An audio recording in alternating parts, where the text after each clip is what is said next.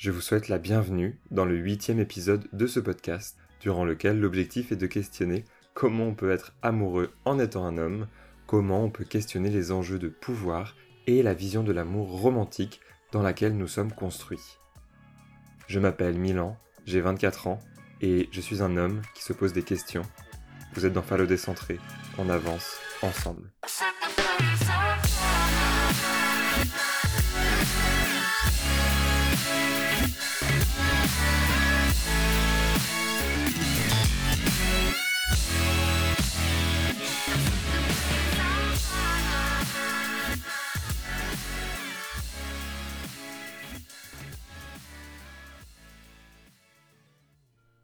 Ça vous dit une petite histoire?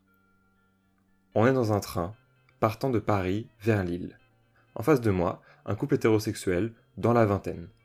La jeune femme se rend compte qu'elle a oublié sa serviette de bain chez son petit ami. Elle est très embêtée et elle en fait part à son copain qui reste les yeux rivés sur son téléphone. Elle essaie d'attirer son attention pour lui demander s'il n'avait pas vu que sa serviette traînait dans son appartement quelque part. Il lui répond à moitié les yeux toujours sur son téléphone. La plus longue phrase qu'il lui dira sera de fermer un bouton de son chemisier car sa poitrine apparaît légèrement dans l'ouverture. La jeune femme semble attristée du manque de considération de son petit ami, elle met ses écouteurs et s'éloigne physiquement de lui après lui avoir dit qu'il n'était pas marrant ce soir-là. C'est seulement quelques minutes après que ce dernier commence à réagir. Il range son téléphone et regarde par-dessus l'épaule de sa copine ce qu'elle est en train de regarder. Elle s'en rend compte, elle semble ravaler son mécontentement pour apaiser la situation et lui caresse la joue en souriant. Il lui refait une remarque sur son chemisier ouvert. S'en suivra ce gars qui ignorera sa copine purement et simplement pendant le trajet alors qu'elle cherchera clairement à créer des connexions avec lui, que ce soit physiquement ou verbalement. Je ne sais pas où ils en sont maintenant. Moi, je garde en mémoire le regard de cette fille très gênée devant moi que je constate que son mec l'ignore totalement tout en le ramenant à son statut de corps dont il croit être le propriétaire pour lui demander de cacher un peu de peau à découvert. Alors qu'à la base de tout ça, c'est elle qui est en galère et qui lui demande du soutien. Cette anecdote, elle me semble intéressante à raconter parce qu'elle illustre un sujet que j'ai pu rencontrer depuis le début de mes propres relations amoureuses, la dualité avec l'autre. L'exemple frappant, c'est cette idée du suis-moi, je te fuis, fuis-moi, je te suis que l'on retrouve partout dans l'imaginaire collectif. Par exemple, avec le fait de répondre plus tard à un message. On pourrait y répondre tout de suite, on est disponible pour le faire. Mais ça voudrait dire qu'on est avide de contact, que l'on est heureux d'avoir un échange avec l'autre qui n'ait pas besoin de beaucoup de temps avec le dernier contact qui a déjà été fait. Et ça, c'est mal vu. C'est mal vu parce qu'on montre que l'on est disponible. Mais alors, est-ce que se rendre disponible à la personne que l'on aime, c'est une faiblesse? Fuir l'autre serait lui montrer qu'on a envie qu'il ou elle nous donne de l'attention C'est comme tourner le dos et s'éloigner de quelqu'un en attendant qu'il nous rattrape. Ça peut marcher, mais ça part plutôt vers du fantasme et autant faire les choses simplement et aller directement parler à la personne à qui on a envie de parler. Mais alors, ce profile un grand risque, c'est que l'autre ne soit pas disponible pour nous, ou pire, qu'il ou elle ne veuille pas de nous. Peut-être que ça vient chercher directement dans l'éducation masculine visant à cacher les émotions, à blinder autour de ce que l'on ressent pour ne pas paraître faible. Et puis, il est bien ce mot faible, parce que c'est un grand mot valise qui contient tout ce qui n'est pas conforme à la société masculiniste et donc sexiste. Et elle attend de ces petits soldats justement que ce mot faible, on l'évite au maximum, qu'on fasse tout pour que ce mot ne nous définisse pas. On peut penser par exemple aux larmes que l'on ne saurait voir, à l'absence de communication, puisque parler de ses émotions, de ses sentiments, c'est antinomique d'un vrai homme, au dédain vis-à-vis du soutien que l'on peut apporter à sa partenaire, sauf si c'est pour prouver sa vraie valeur d'homme. Par exemple, ouvrir un pot de cornichon, ça c'est du bon soutien de mec. Je caricature, évidemment. Cependant, je souhaite vraiment poser la question de la place d'un homme dans un couple hétérosexuel selon ce que la société nous envoie comme signaux et comment on peut déjouer la dualité pour arriver à une construction d'équipe.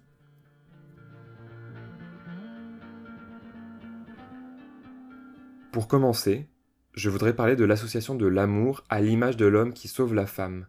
Par exemple dans les Disney, les mangas, la production hollywoodienne et plus largement encore la production culturelle générale. Dans l'imaginaire collectif, il me semble que l'amour est créé autour d'une idée de protection de la femme par l'homme.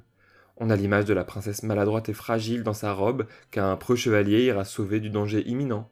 Blanche-Neige, sauvée par le prince et son baiser, non consenti. Mario, sauvant la princesse Peach, se faisant enlever à chaque nouveau jeu. Nous sommes, en tant que garçons, construits par les dictats sociaux vers une posture de protecteur dans le rapport amoureux. L'image du bon père de famille qui ramène l'argent à la maison, elle se déconstruit petit à petit, cependant il y a encore un imaginaire de la solidité qu'un homme doit endosser, ce qui ne laisse aucune place à ce qui est plus fragile. Nous sommes tous et toutes constitués de fragilité, puisque personne n'est parfait. Pour quelqu'un, ce sera la peur d'être trompé, pour d'autres, ce seront l'engagement dans une relation ou dans le fait d'habiter ensemble. Le problème, c'est que en tant qu'homme, on est éduqué dans des constructions sexistes qui nous enferment nous-mêmes. On doit protéger, on doit sauver nos compagnes, mais nous, dans tout ça, nous, on s'écoute pas, on s'enferme, et ça depuis l'enfance, puisque lorsqu'on a pu entendre qu'un petit garçon, si ça pleure, c'est pas ok, que les pleurs, c'est pour les filles, que montrer ses émotions, c'est très gênant, puisqu'on s'écoute pas du tout soi-même, est-ce que l'on sait ce que l'on veut profondément? Personnellement, j'ai l'impression d'avoir suivi pendant toute mon adolescence et le début de ma vie d'adulte un schéma très bien fait qui commence par une rencontre, puis qui doit directement s'enchaîner par une mise en couple. Et ce couple, on se demande pas, je me suis pas demandé pendant l'adolescence, le début de ma vie d'adulte, pourquoi je voulais tendre vers lui. On pourrait être amoureux réciproquement et ne pas mettre de forme. Cependant, le couple, c'est une étiquette. C'est un moyen facile de dire beaucoup de choses. Si un ami me dit qu'il est en couple avec quelqu'un, je vais gérer l'information en comprenant que 1. Il est dans une relation émotionnelle privilégiée, 2. Il est dans une relation physique privilégiée, et je ne me poserai même pas la question de savoir si cette intimité physique elle est exclusive ou non, alors que ça pourrait être le cas. Et 3. Je vais me dire qu'il a des projets avec cette personne qui pourraient aller de vacances jusqu'au désir d'avoir un enfant. Tout ça pour dire quoi? Le couple, il représente une explication à la société de la relation qu'on a. C'est une vitrine. Expliquer à mamie qu'on est dans une relation libre, mais que ça peut redevenir exclusif de temps en temps au besoin, c'est peut-être compliqué à expliquer. Par contre, dire à mamie qu'on est en couple, et sans ajouter un mot à ça, ça permet de donner une description toute faite, connue de toutes et tous, et qui rend la chose beaucoup plus facile ce qui me pose question dans cet imaginaire autour du couple, c'est que la société, elle nous fait tendre vers ce, entre guillemets, idéal, quelqu'un de plus de 40 ans, voire même quelqu'un dans la trentaine qui soit célibataire, pourra recevoir des réflexions de temps en temps du genre J'espère que tu vas trouver quelqu'un, t'as pas encore trouvé le bon ou la bonne, mais t'inquiète, ça viendra. Si on prend du recul sur ces phrases du quotidien, on se rend compte qu'on tend tous vers un objectif de vie à travers l'amour on nous vend l'amour comme un besoin, comme quelque chose qui nous est nécessaire pour nous réaliser dans la société. Et ensuite, viendront, après cette étape du couple, la pression, par exemple pour fonder une famille. Il y a une pression sociale palpable qui englobe la relation amoureuse, et pourtant, à l'inverse, la culture populaire encense l'amour comme un objectif ultime de vie. Mais soyons peut-être un peu fous. Pourquoi ne pas inventer une autre manière de voir l'amour? Plutôt que cette vision romantique vieillotte, pourquoi ne pas réfléchir l'amour comme un travail d'équipe? Non pas comme une réalisation en elle-même, la relation qui est déjà l'objectif atteint, mais plutôt comme un chemin. Cette relation qui deviendrait un chemin que l'on choisit de suivre avec quelqu'un. Sortir du schéma toxique de l'homme qui porte le pouvoir dans le couple, ça pourrait passer par s'interroger sur ce que l'on veut faire de son couple. Veut-on cocher des cases pour avoir une valorisation sociale, par exemple avoir l'image du père de famille fort et qui subvient aux besoins de la famille Ou veut-on peut-être vivre sereinement une relation avec une personne que l'on choisit pour partager une intimité forte? Il serait alors intéressant de réfléchir l'amour comme un travail d'équipe, de mettre en œuvre un contexte où on se soutient, où on réfléchit ensemble ce que l'on veut construire ensemble. Pour ça, je vous renvoie par exemple à l'épisode de Fallout décentré sur le foyer. Dans tout ça, j'y vois un moyen de renverser des habitudes toxiques autour d'une prétendue solidité. Un homme, ça doit être solide. Il ne doit pas montrer ses émotions, il doit être efficace dans ce qu'il apporte comme ressource à son foyer. Là, on tombe dans le champ lexical du soldat ou du travailleur. Et si l'amour est un labeur, alors est-ce qu'il vaut vraiment le coup de se lancer dans cette aventure? Cette solidité toxique, c'est, à mon sens, l'arbre qui cache la forêt.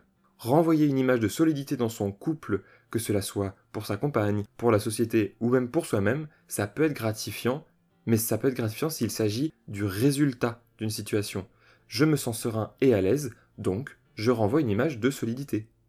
Par contre, si on crée une solidité artificielle pour enfermer toutes les fragilités potentielles que l'on porte, là, on tombe sûrement sur un élément problématique.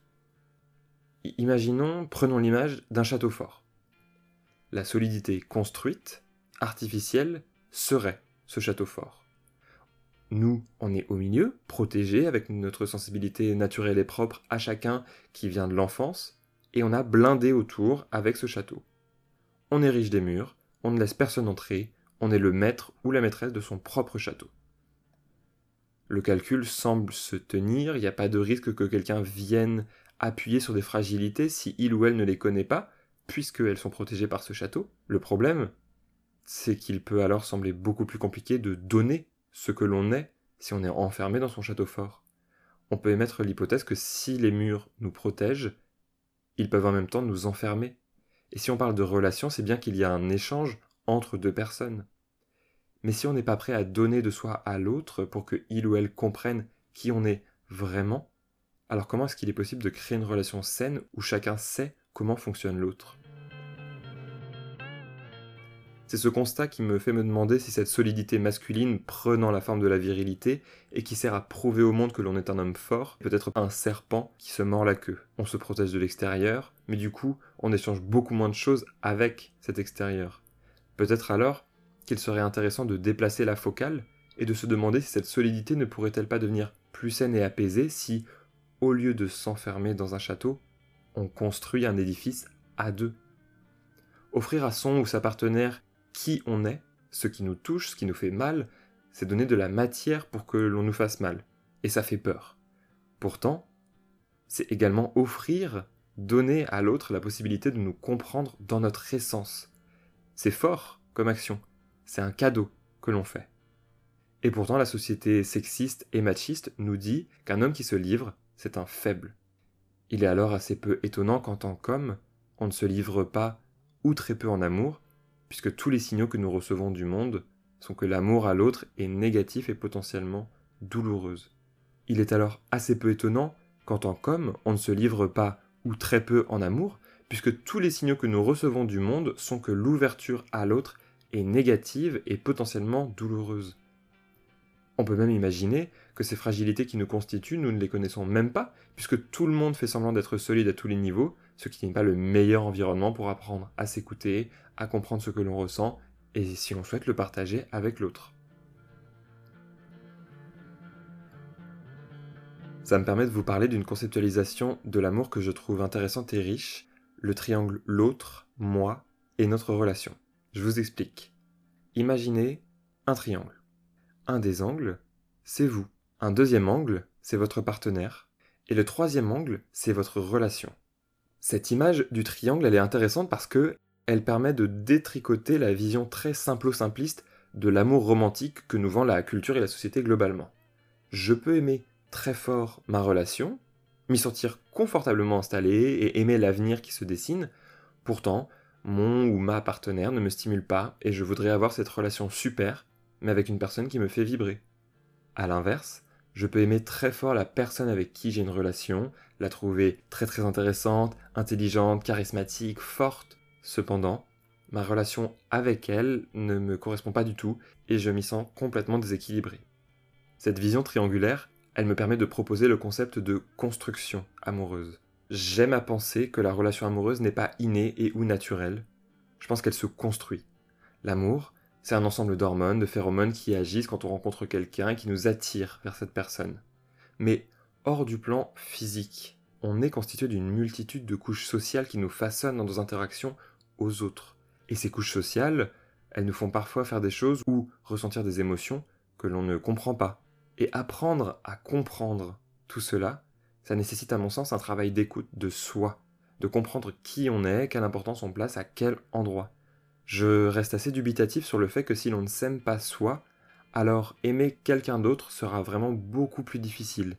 Qui plus est, s'entraîner à s'aimer soi-même me semble être un moyen intéressant pour être disponible à découvrir qui est l'autre profondément.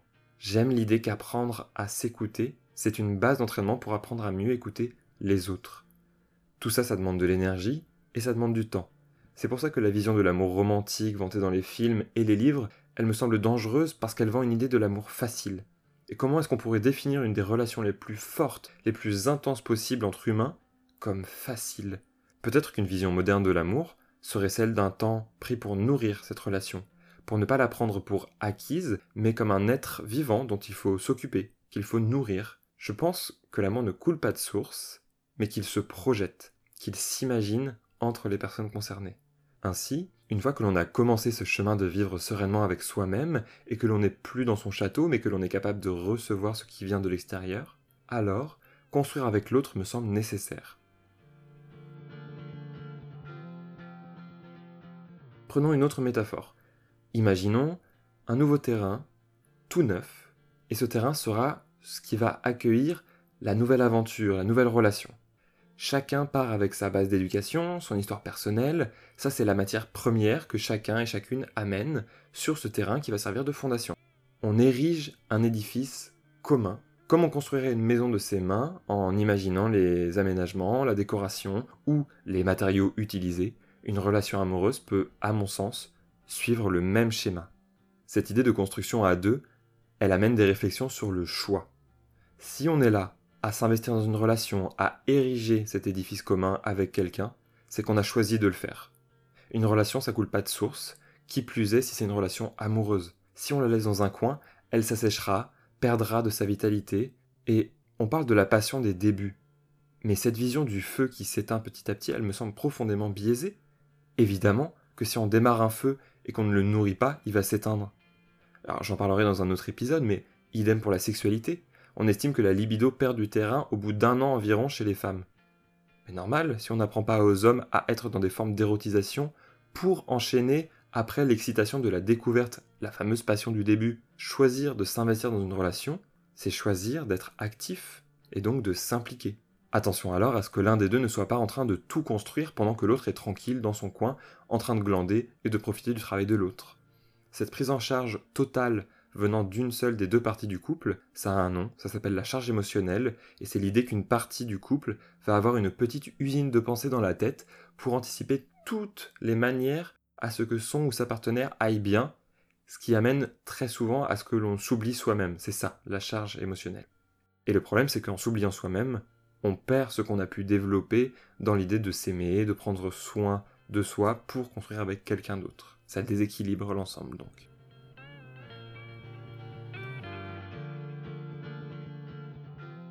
Alors, c'est bien d'avoir fait ce constat.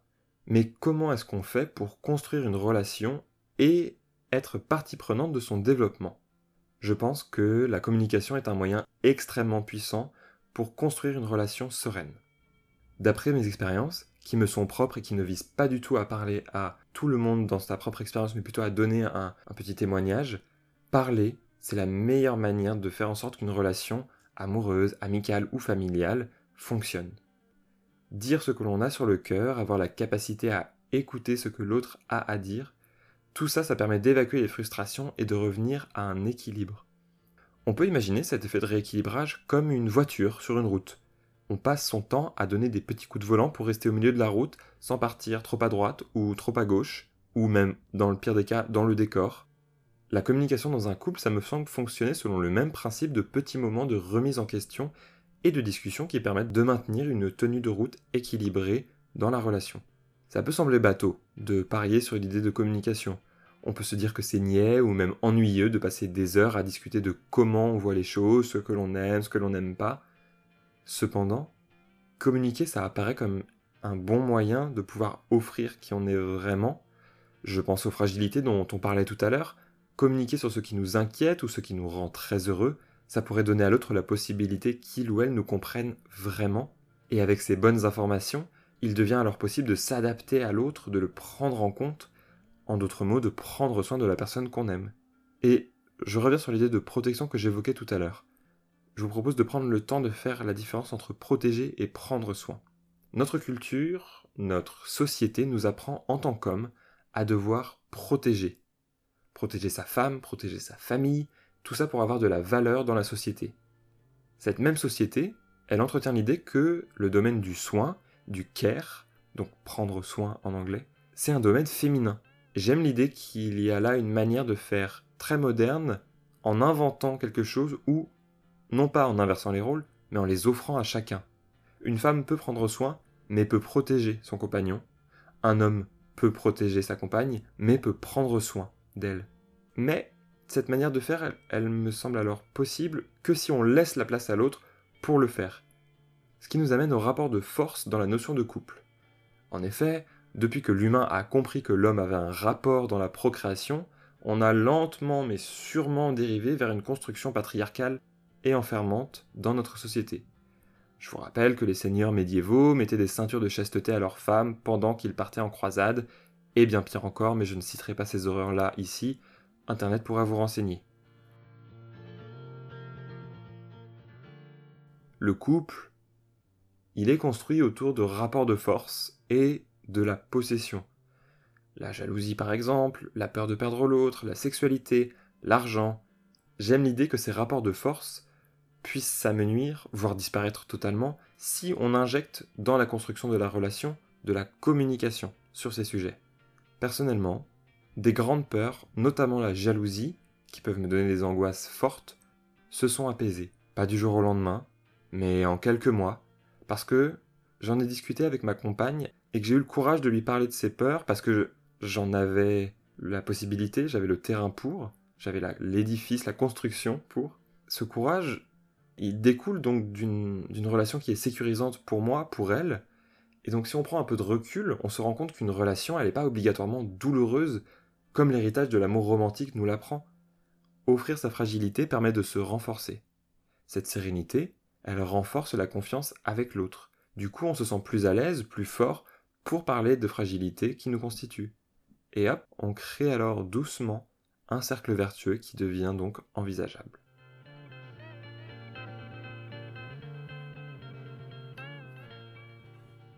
Je veux finir cet épisode en appuyant encore un peu sur l'amour que l'on a pour soi.